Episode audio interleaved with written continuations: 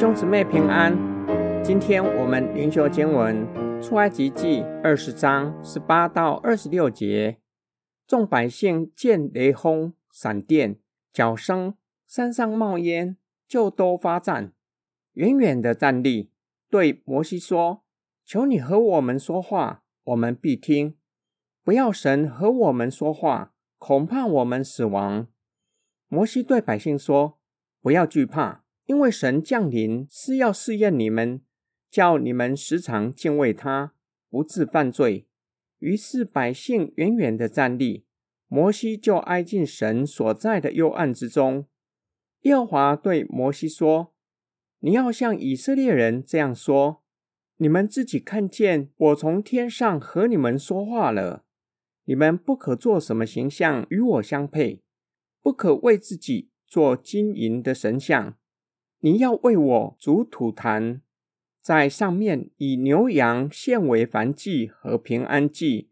凡记下我名的地方，我必在那里赐福给你。你若为我筑一座石坛，不可用凿成的石头，因你在上头一动用工具，就把坛污秽了。你上我的坛，不可用台阶，免得露出你的下体来。百姓看见西乃山上冒烟，又有雷轰、闪电、角声，尽都发战。这是罪人看见圣洁的神最自然的反应。亚当吃下神所禁止的果子，害怕见神的面而躲藏。百姓只能够远远的站立，恳求摩西代表他们，不要上帝和他们说话，因为担心性命不保。恳求摩西作为他们的中间人。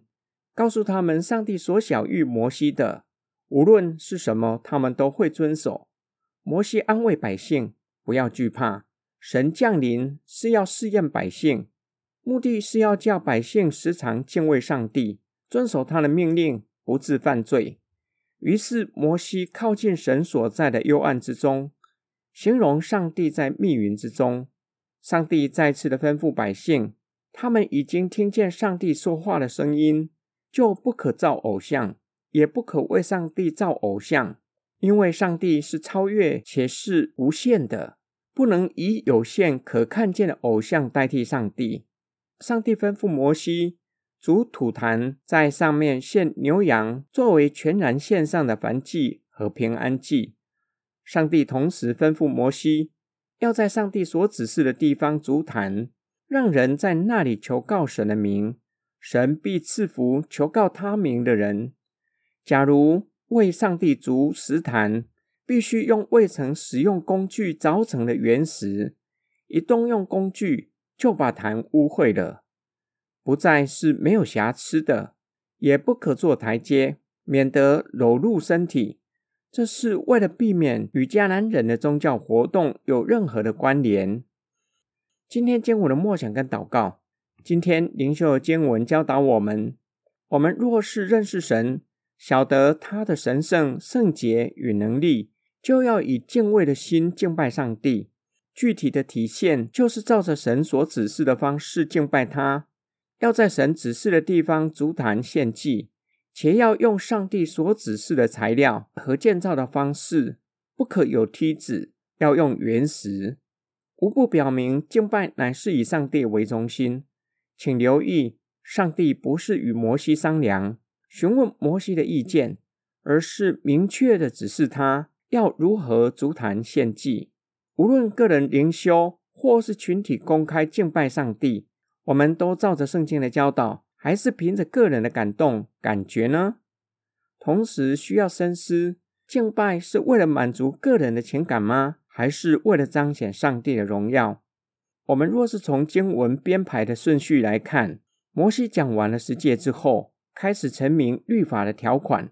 头一个章节就是足坛献祭，教导我们对敬拜神的人来说，敬拜与生活是分不开的，甚至可以说，敬拜上帝给我们生活的方针，叫我们可以在世人中间敬拜上帝，荣耀上帝，使我们的生活有序。可以彰显上帝的荣耀，这就提醒我们，敬拜不是只有灵修半个小时、一个小时或两个小时，也不是逐日崇拜两三个小时，要将敬拜延伸到日常的生活。